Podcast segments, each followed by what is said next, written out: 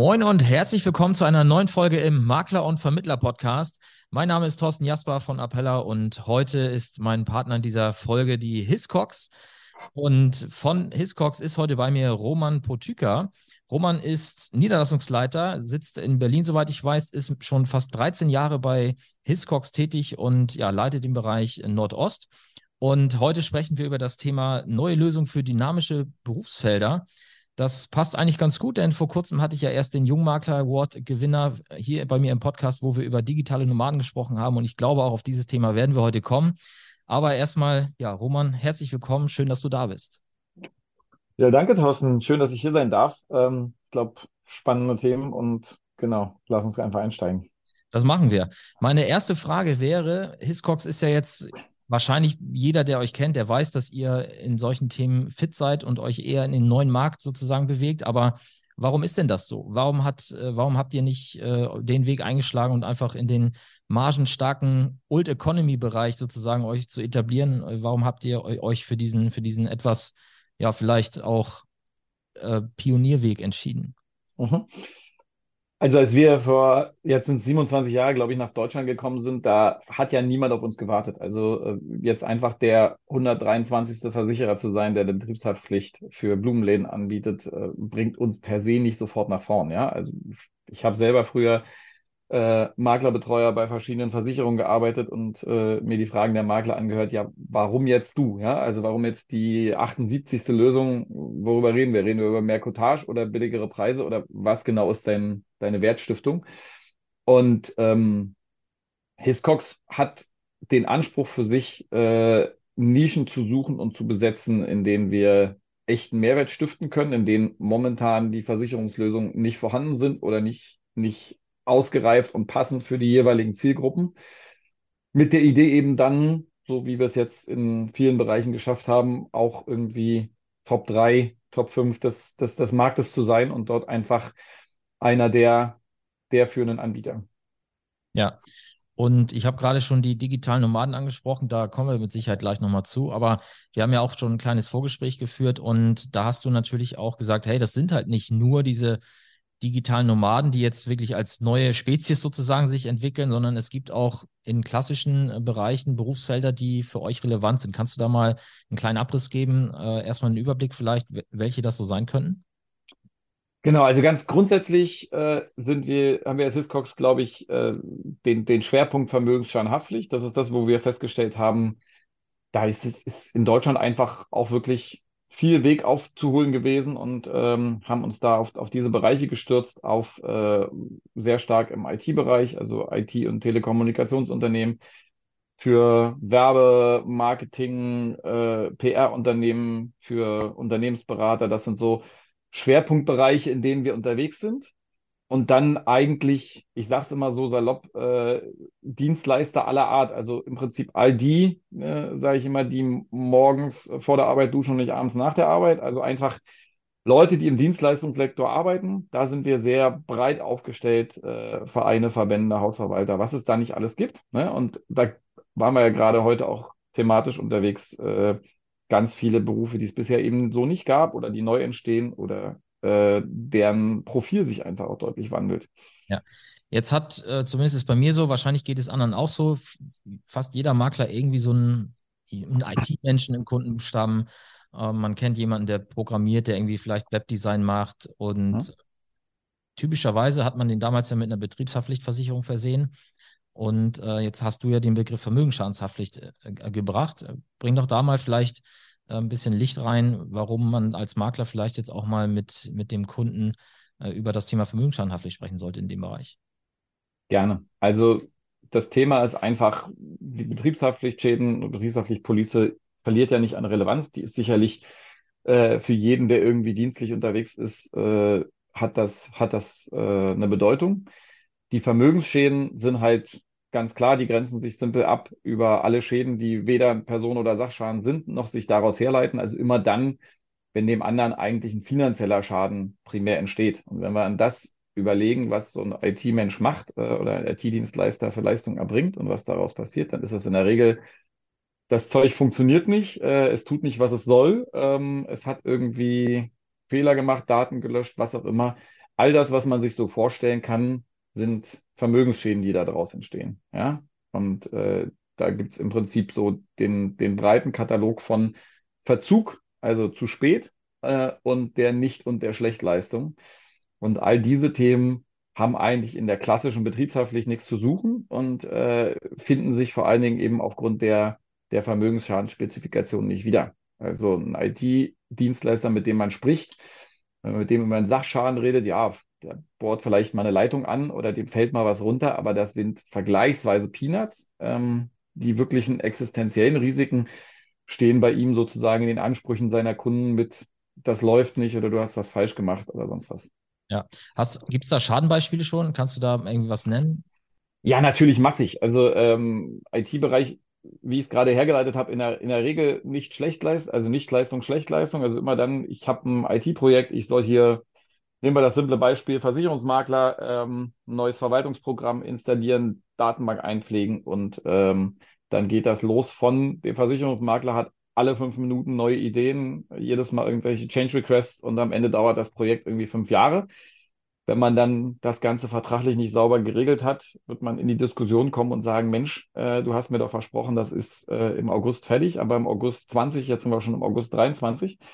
Das sind so klassische Verzugsthemen. Darüber hinaus eben einfach dieses, äh, das Ding ist fertig und macht einfach nicht, was es soll. Ich finde jetzt meine, äh, meine Daten nicht, ich kann keinen Brief draus verschicken, was auch immer, mache einen Ertragsausfall gelten. Ich als Makler sage, ich kann nicht arbeiten. Oder eben meine äh, Kundendatenbank ist bei der Migration gelöscht, beschädigt worden, die Daten sind falsch eingespielt oder sonst was. Immer wieder führt es meistens äh, zu den gleichen Spektren, nämlich zu Ertragsausfall. Mir als, äh, als Makler, als Kunde des IT-Dienstleisters entsteht der Schaden, dass ich nicht arbeiten kann. Mhm. Jetzt, äh, ob man an den Versicherungsmakler im November zur Kfz-Wechselsaison denkt oder äh, an einen Reifenhändler, der irgendwie versucht, seine, seine Winterreifen im Oktober, November zu verkaufen, da gibt es so Peaks, da ist es dann besonders ärgerlich. Aber äh, eben genau dieser Ertragsausfall. Ja? Viele Versicherer nennen das Erfüllungsfolgeschäden oder Erfüllungssurrogate und schließen das gerne mal aus, aber das ist eigentlich der ganz entscheidende Schaden.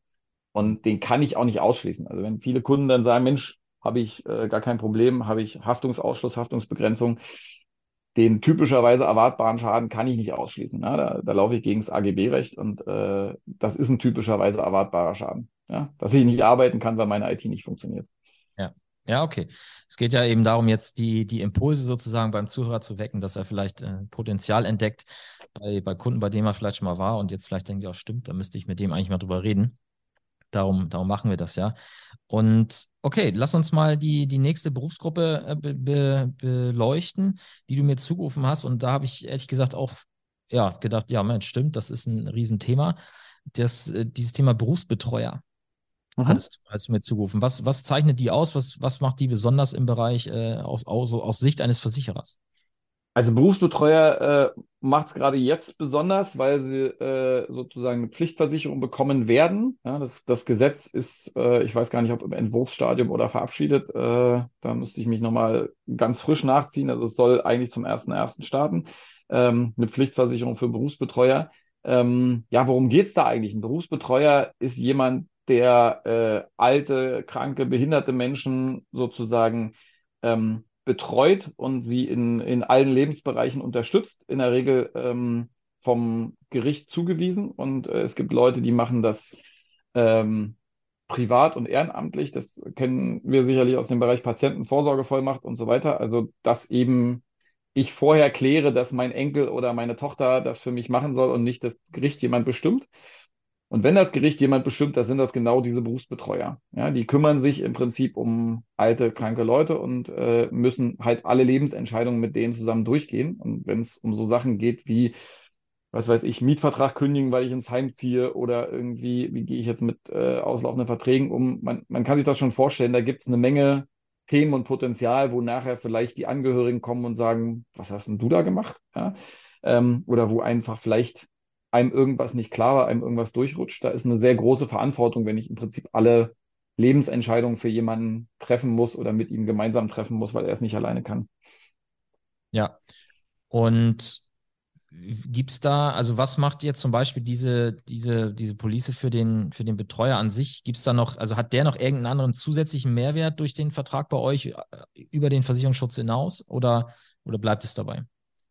Also wir haben immer äh, in, in, all unseren Policen, ich glaube, da können wir gerne auch äh, jetzt oder später darauf eingehen, wir, wir erweitern die Deckung konstant. Äh, wir haben immer natürlich diese, diese ganz klassische Drittschadendeckung, die Haftpflichtdeckung, die bei uns sowieso maximal weit ist, weil wir eine offene Deckung haben. Das heißt, alles, was nicht, was wir nicht explizit ausschließen, ist versichert und alle Tätigkeiten und alle möglichen Szenarien sind versichert.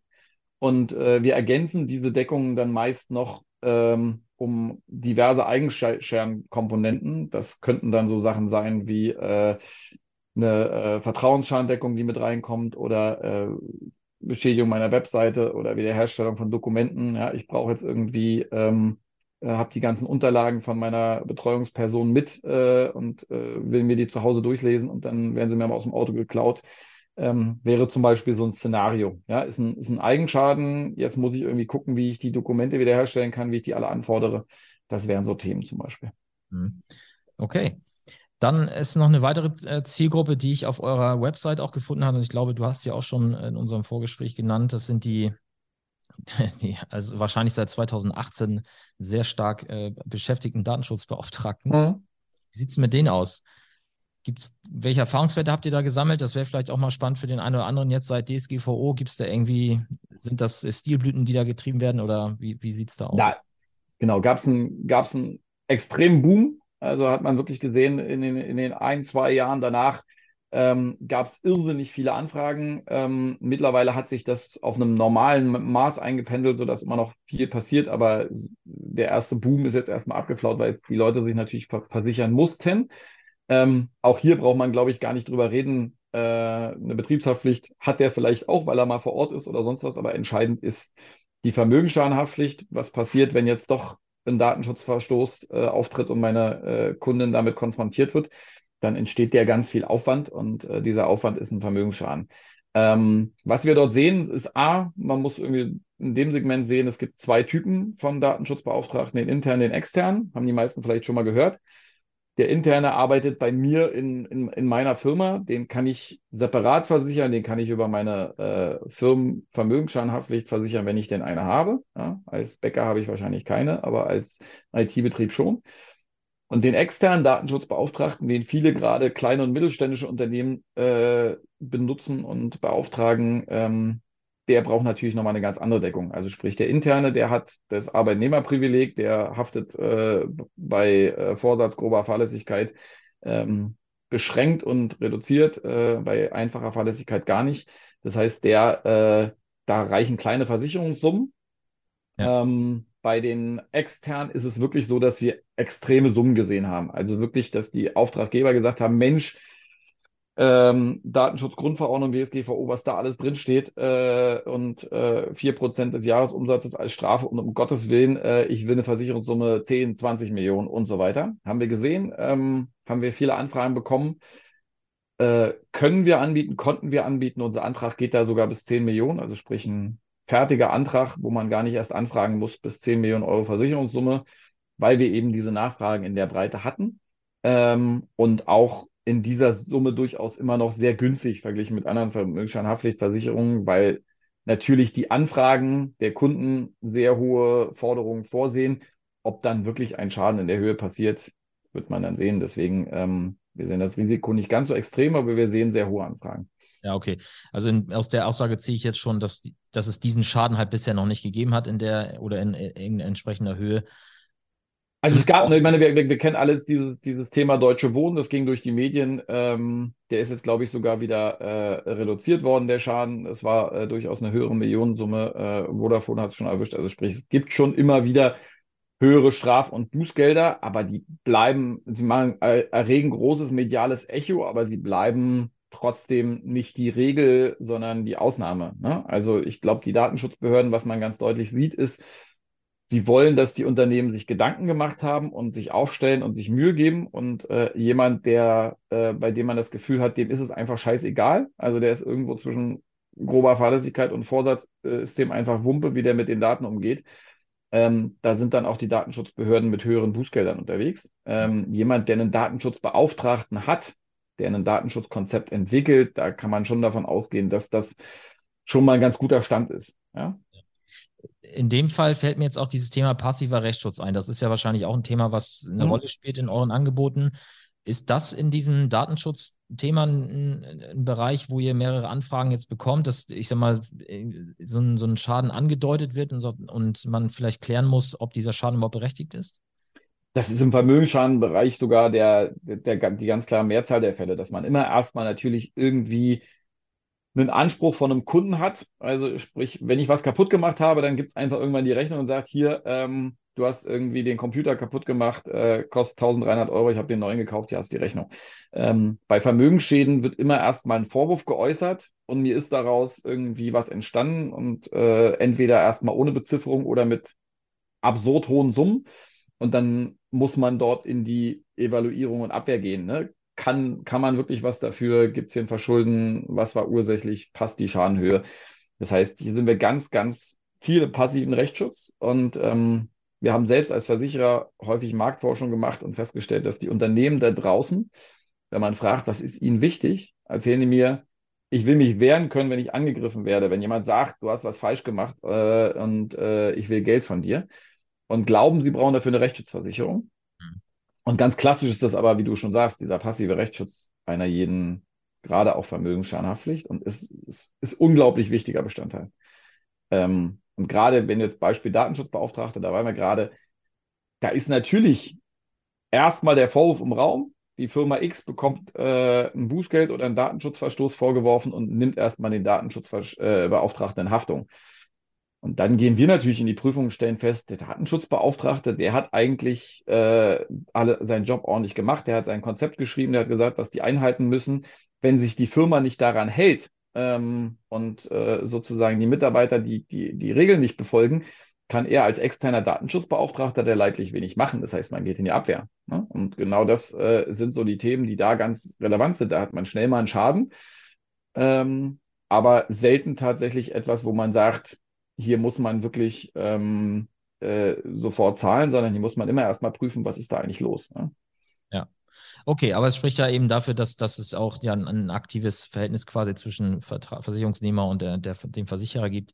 Und äh, da eben ja nicht nur eins und null sozusagen, es ist ein Schaden oder nicht, sondern da gibt es ja auch was dazwischen. Und das ist ja, glaube ich, am Ende für den Kunden auch ein gutes Argument, äh, diesen Versicherungsschutz in Anspruch zu nehmen. Ja, würde ich gerne sogar noch was ergänzen. Im, Im, Bereich Vermögensschäden ist das auch sehr, sehr wichtig. Also wenn ich jetzt an unser, unsere Gruppe IT-Dienstleister denke, ja, und ich habe jetzt hier jemanden, ähm, bei dem ein Projekt eskaliert, äh, was er für eine Firma äh, eine neue Datenbank erstellen, ein neues Verwaltungsprogramm installieren oder sonst was. Und ähm, die, das, das eskaliert, weil es einfach nicht vorangeht, weil die äh, uns nicht erreicht werden, weil es dort Probleme gibt. Ähm, dann ist es total wichtig für uns, äh, ins Boot zu kommen und so früh als möglich als Versicherer, weil es ähm, für alle Seiten total sinnvoll sein kann, dass wir als Versicherer zum Beispiel sagen, wir bezahlen jetzt noch einen anderen Dienstleister, der das aufräumt und repariert und das Zeug mit unserem VN zusammen heilt, ja, also das Projekt lebend über die Bühne kriegt. Dann gibt es nämlich gar keinen Vermögensschaden. Unser Kunde behält seinen Kunden äh, und alle sind halbwegs happy, weil wir als Versicherer haben, ja, wir müssen Kosten für einen externen, äh, für eine externe Firma bezahlen und man könnte auch sagen, das ist eigentlich Vertragserfüllung, ist gar nicht unsere Baustelle. Aber es ist deutlich besser in Form von Schadenminderungskosten als einen riesen Vermögensschaden zu bezahlen, wenn der Kunde, also der Endkunde, wirklich einen Ausfall hat.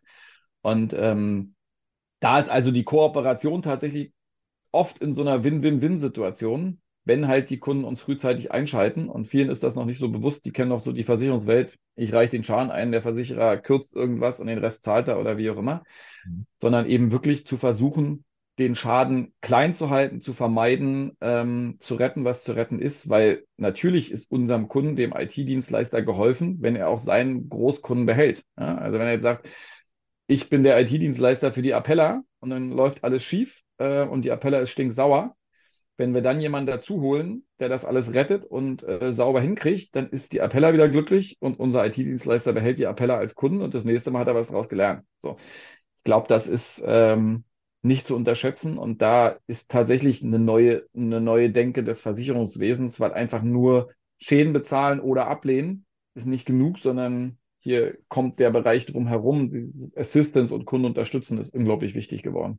Ja, genau, das meine ich eben mit diesem, da ist ja noch was dazwischen. Ne? Es gibt nicht nur eins und null, schwarz und weiß, sondern eben, ja, dieses, dieses, diese Grauzone dazwischen. Grauzone ist vielleicht nicht der richtige Begriff, aber ja, eben dieses Assistanz. Gestaltungsspielraum, ne? Genau. Also das ist einfach, ähm, es gibt keinen rechtlichen Anspruch auf Vertragserfüllung durch den Versicherer. Nein, den gibt es nicht und äh, ist bedingungsgemäß auch nicht versichert. Aber wenn es im Rahmen von Schadenminderung hilft, gar nicht erst einen großen Vermögensschaden entstehen zu lassen, ist das doch im Interesse aller. Also im Interesse des Versicherers und auch im Interesse des Kunden und auch im Interesse des Anspruchstellers, weil der gar nicht erst einen großen Schaden erleidet.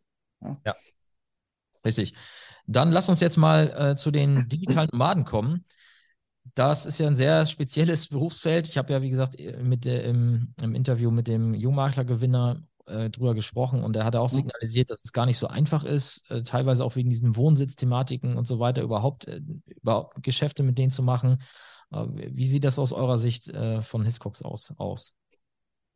Ja, also ich, ich weiß gar nicht, digitale Nomaden ist ja auch sowieso die Frage, wie, wie definiert man die oder was, was versteht man darunter? Ähm, wir, wir nennen die, glaube ich, mehrheitlich Freelancer. Ich glaube, da verstehen wir genau. das Gleiche drunter. Ne? Also einfach ähm, Leute, die nicht fest in einem Unternehmen arbeiten, sondern ihre Tätigkeiten und Dienstleistungen so anbieten, wie es ihnen gerade passt. Dann brauche ich nämlich weder Urlaub einreichen noch irgendwie fragen, ob ich vielleicht mal woanders arbeiten kann oder sonst was, sondern kann es einfach tun, wie ich so möchte und ähm, ist für uns äh, eine total spannende Zielgruppe. Ähm, schon lange tatsächlich auch, weil es im IT-Bereich schon irrsinnig lange Thema ist. Also ähm, in anderen Bereichen ist das jetzt verstärkt ein Thema. Im IT-Bereich ist es tatsächlich so, dass es schon ewig lange Programmierer gibt, die man nur so on demand äh, einkauft und sagt, kannst du mir mal hier helfen und äh, was weiß ich, äh, auf Stundenbasis an dem Programm mit rumschreiben. Ähm, das ist ein total wichtiges Thema.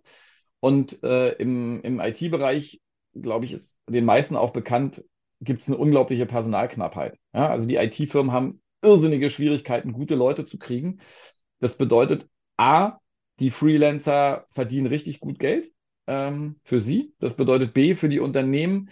Es hilft mir natürlich auch, wenn ich niemanden finde, wenn ich zumindest kurzfristig für ein Projekt äh, jemanden dazu holen kann, der mir dort, der mir dort äh, sozusagen äh, mich unterstützt und mir dabei weiterhilft. Also für uns eine extrem wichtige Zielgruppe, die wir schon sehr lange, schon über zehn Jahre ganz, ganz aktiv angehen und ähm, äh, im Antragsmodellbereich da wirklich Kunden, sage ich mal, Umsatz bis 30.000 Euro ist unser Einstiegsband, wo man wirklich sagt, die ganz kleinen, dass die wirklich eine günstige, einfache Lösung kriegen, ganz unkompliziert, weil es einfach relevant ist. Ja, und gibt es da besondere, nochmal äh, zu dem, was wir bisher besprochen haben, noch irgendwelche besonderen Dienstleistungen, die ihr für diese Zielgruppe, vielleicht auch gerade für die kleineren, erbringt? Oder ist das mit dem, was du bisher erzählt hast, rund, um, rund um den Versicherungsschutz äh, schon, schon abgedeckt oder gibt es da noch Besonderheiten? Was gerade die kleineren sehr viel nutzen, ist äh, unsere, das nennt sich Hiscox Business Academy. Das ist quasi, ja, ähm, wie so eine Art Vorteilsclub kennt man vielleicht, äh, wo man bei uns ähm, als Kunde Zugang hat.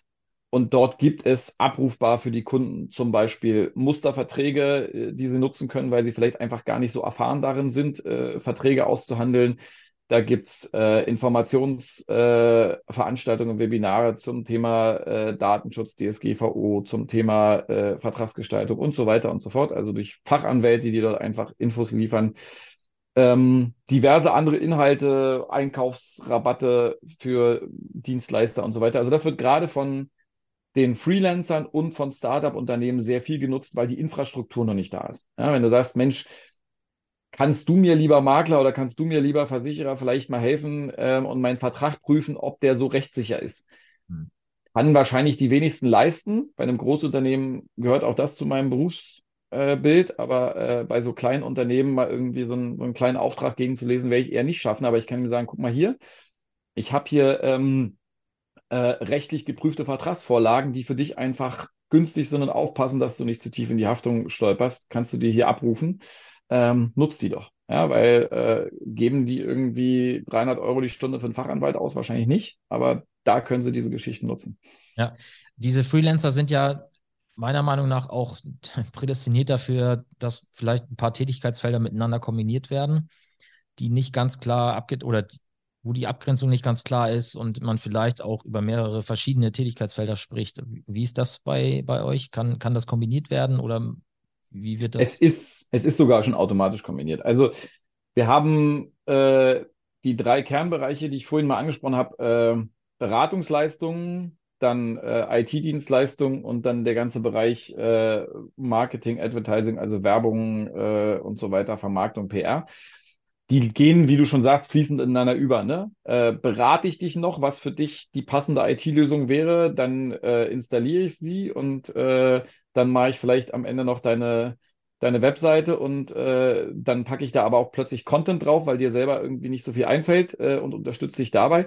Dann habe ich hier im Prinzip eigentlich schon drei verschiedene Berufsbilder durcheinander geworfen. Ähm, ich hatte vorhin diese offene Deckung erwähnt, die sowieso alle typischen Tätigkeiten einer Berufsgruppe umfassen. Und da kann man jetzt sowieso sagen, ist eine Beratung zum Thema IT nicht typisch für ein IT-Unternehmen und wäre bei uns sowieso mitversichert.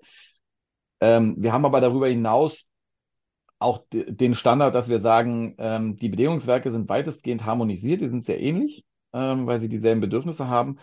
Und ein IT-Unternehmen, was sich bei uns versichert, hat sozusagen die Bausteine des Beratungsversicherungsschutzes und des Marketingversicherungsschutzes automatisch mit drin. Und umgedreht genauso jemand, der irgendwie in der Werbebranche arbeitet, aber dann doch mal jemanden die Homepage baut, ähm, hätte diese IT-Dienstleistung automatisch gleich mitversichert. Ja, also das, das haben wir so gemacht, weil wir, wie du schon sagst, immer wieder diese Anfragen bekommen haben. Mensch, können wir denn hier noch erweitern und kann man das abgrenzen? Wir wollen ja gar nicht abgrenzen, wir wollen ja Versicherungsschutz gewähren. Das heißt, ähm, wenn jetzt ein IT-Dienstleister sagt, ich bin nebenbei freiberuflicher Feuerwerker, dann müssten wir drüber reden, ja. Ähm, äh, oder ich Maler noch oder sowas. Aber ansonsten äh, die klassischen Dienstleistungen, die wollen wir ihm eigentlich in der Breite gewähren, ja. Ja. Ein Thema, das hatten wir auch in unserem Vorgespräch noch, äh, da habe ich mir aufgeschrieben, die Frage, ist Bloggen überhaupt Arbeit? Das ist ja auch so ein Thema, ähm, äh, was, was vielleicht für einen Freelancer oder eben auch für diesen digitalen Nomaden, der ja auch durch die Welt reist, sage ich mal, und eben für sich selber auch eine, eine Identität und eine Marke aufbaut. Wie sieht es da aus? Was, was ist da zu beachten? Ja, was. Genau, also wir, wir, wir kommen aus der, aus der Ecke, äh, wir haben lange Zeit für die Berufsbilder Autoren, Journalisten, ähm, also freie Autoren, freie Journalisten, auch die gibt es also frei. Äh, ist auch, glaube ich, nicht neu, dass es freie Journalisten gibt. Ähm, die versichern wir also auch schon seit Jahren. Und dann äh, haben wir da irgendwann so quasi als Kompromiss, ja, aber was ist jetzt eigentlich mit so einem Blogger? Äh, der erstellt ja auch Inhalt, nur nicht im Auftrag für die Süddeutsche, sondern eben selbst auf seiner Homepage. Ähm, am Ende ist das Risiko ähm, sehr ähnlich. Nicht das gleiche, weil bei der Süddeutschen, die wird wahrscheinlich den größten Teil der Ansprüche schon noch abfangen. Das ist bei ihm, wenn er es selber postet, eher nicht so. Aber ähm, ja, das ist eine total äh, spannende Zielgruppe. Also ich sage mal, die, den ganzen Bereich Social Media Influencer, das geht von Social Media Beratung los, aber dann eben weiter äh, wirklich äh, nicht nur die Blogger, sondern ähm, ich sag mal, wissen wir selber, TikToker und so weiter, was es da nicht alles an, an Inhaltsformen ähm, gibt und, und die machen mittlerweile, also das, das ist nicht nur Spielerei, sicherlich bei ganz vielen, die das irgendwie als Jugendliche in der Schule oder sonst was nebenbei machen, ist es Spielerei, aber ähm, wer das richtig professionell betreibt, ja, und sich da eine Marke aufbaut, ähm, für den ist das aber ein richtig äh, ernstzunehmendes Geschäftsmodell. Ja, der muss sich darauf konzentrieren. Jeder falsche Inhalt kann im Prinzip meine komplette Identität äh, also mein, meine Markenidentität gefährden und zerstören. Und ähm, für, für Zuhörer, die das einfach nicht ganz so auf dem Schirm haben, ähm, es ist tatsächlich so, dass so ähm, Top-Influencer äh, für so einen Instagram-Beitrag, äh, sage ich mal, auch mal zwischen 1000 bis zu 10.000 Euro für einen einzigen Beitrag kassieren können. Ja, also das ist, das ist relevant. Das ist jetzt nicht einfach nur Spielerei, und dann kriegst du mal ein paar Werbegeschenke von irgendwie einem Kosmetik, äh, einer Kosmetikfirma zugeschickt, sondern da geht es um, um richtig Geld. Ja, und, und dieses ganze, dieser Ertrag, der ist halt total volatil, weil der hängt halt wirklich davon ab, wie ich als Marke positioniert, positioniere und wahrgenommen werde. Und die, die, die schwierige Geschichte ist, dass es eben nicht nur ist, Mensch, ist mein Laden offen oder zu oder habe ich hier was falsch gemacht, sondern tatsächlich eben auch die äußere Wahrnehmung relevant ist. Also wie kommt denn das an, was ich tue? Und da bist du ganz stark im Graubereich. Ne? Der Versicherer kann natürlich nicht generell einen Imageverlust, weil ich jetzt irgendwie äh, einen dummen, dummen Post rausgehauen habe und gesagt habe, äh, in Katar ist alles gar nicht so schlimm. Ja, ähm, das ist sicherlich kein Versicherungsfall. Aber ähm, natürlich hast du Themen mit, äh, was ist, wenn du irgendwie dich äh, unerlaubt oder abfällig über andere Marken, über andere Brands, über andere Menschen geäußert hast. Ja? Also Persönlichkeitsrechtsverletzung, Markenrechtsverletzung, Urheberrechtsverletzung. Das sind natürlich totale Themen. Ja? Ähm, und eben auch die Frage, also ich habe da jetzt was gepostet und ich habe da was gehört, das fand ich ganz spannend, das habe ich einfach mal mit aufgenommen.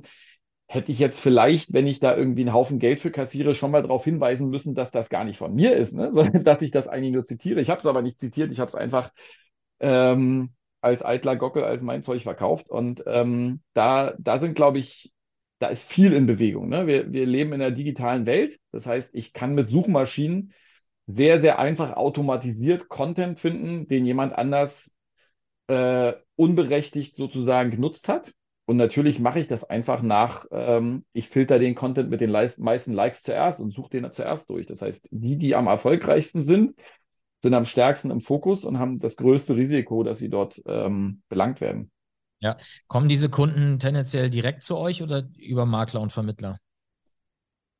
Tatsächlich ist es so, dass, glaube ich, die, die, die, die viele Makler und Vermittler draußen einfach diese Zielgruppe noch, noch gar nicht so richtig entdeckt oder erschlossen haben, sodass wir oftmals angesprochen werden, Mensch, ähm, ihr seid doch irgendwie, wir positionieren uns ja auch als Versicherer der digitalen Welt, habt ihr da was? Mhm. Ähm, dass viele entweder direkt kommen oder eben ähm, kommen und äh, sagen, hast du eine Maklerempfehlung für mich? Ja, wo, wo soll ich denn eigentlich hingehen? Ähm, das, das ist tatsächlich so. Ja? Also das, das muss man, muss man so deutlich sagen, dass da äh, eine versicherungstechnische Heimat noch nicht so ganz da ist und viele eben noch auf der Suche sind. Und ich glaube auch, die ganz große Zahl dieser Kunden sind sich ihrer Risiken nicht bewusst. Das kommt auch dazu. Also ne, ich, ich, ich, weiß ich als Makler, wie ich diesen Kunden anspreche und ähm, weiß der Kunde, was er für ein Risiko hat. Ja, das, das sehe ich auch. Ich glaube, da, da ist großes Potenzial, weil äh, es kennen wahrscheinlich viele jemanden, der irgendwie versucht, sich was aufzubauen in dem Bereich, aber mm, ja, mir persönlich wäre jetzt auch nicht sofort klar gewesen, welchen Bedarf hat so einer eigentlich oder so ein Nee. Mhm. Und äh, das, das ist, glaube ich, ein, ein, guter Punkt. Lass uns zum, zum Ende nochmal auf das Thema kommen, was vielleicht für den Zuhörer jetzt, also für den Makler oder Vermittler, der hier zuhört, vielleicht das Spannendste auch ist. Ähm, wie unterstützt ihr denn jetzt äh, von Seiten Hiscox das, das Thema Vertrieb? Also wie, wie kann ich als Makler oder Vermittler mit euch vielleicht gemeinsam ja, Dinge tun, die, die den Vertrieb irgendwie supporten? Ja, äh, cooles Thema. Also macht total Sinn, sich das auch mal anzuschauen was wir so als Hauptfeedback ähm, immer von, von unseren Partnern, von unseren Maklern hören, ist, äh, boah, A, die Themen sind natürlich ganz komplex. Das versuchen wir durch so äh, verschiedenste Formate, regelmäßige Webinare und so weiter den Leuten einfach Knowledge, also Info, Wissen zu geben. Auch auf unserer Homepage ganz viel äh, Webinare noch einstellen, die schon gehalten wurden, ganz viel Infomaterial und so weiter. Wirklich gutes Infomaterial, was er dem Endkunden geben kann. Ähm, damit ist es aber nicht getan. Das nächste Thema ist so ein bisschen, macht das Produkt so einfach, dass es der Kunde versteht und dass es für mich ganz einfach zu verkaufen ist. Ja? Und deswegen haben wir eigentlich in all unseren Produktlinien die sogenannten Antragsmodelle äh, am Start, die einfach für Unternehmen bis eine Million, bis zweieinhalb Millionen Euro Umsatz, teilweise bis zehn Millionen Euro Umsatz, einfach der Kunde sieht sofort, ähm, was sind die möglichen Optionen für mich, die ich kaufen kann. Also ich habe einen Umsatz bis zu, dann kann ich eine Versicherungssumme wählen ähm, und dann habe ich so, sehe ich sofort, was sind die Prämien. Ich sehe also auch sofort, was würden mich denn, weiß ich nicht, eine Million mehr kosten oder sonst was und kann dann sofort äh, für sich eine Entscheidung treffen. Ähm, und dann dazu haben wir, um es auch nochmal einfacher zu machen, einen modularen Ansatz, weil wenn ich so einen kleinen Freelancer habe, dann kann ich als Makler kaum für den irgendwie eine Ausschreibung machen und sagen, ich mache eine Elektronikversicherung, eine Sachinhaltsversicherung, eine Betriebshaftpflicht, eine Vermögensscheinhaftpflicht, vielleicht noch eine Cyberdeckung, dass wir sagen, all das kannst du bei uns über einen von diesen Anträgen bausteinmäßig lösen. Ja, äh, der Freelancer sagt sich, Inhaltsversicherung interessiert mich nicht, ich mache das von zu Hause.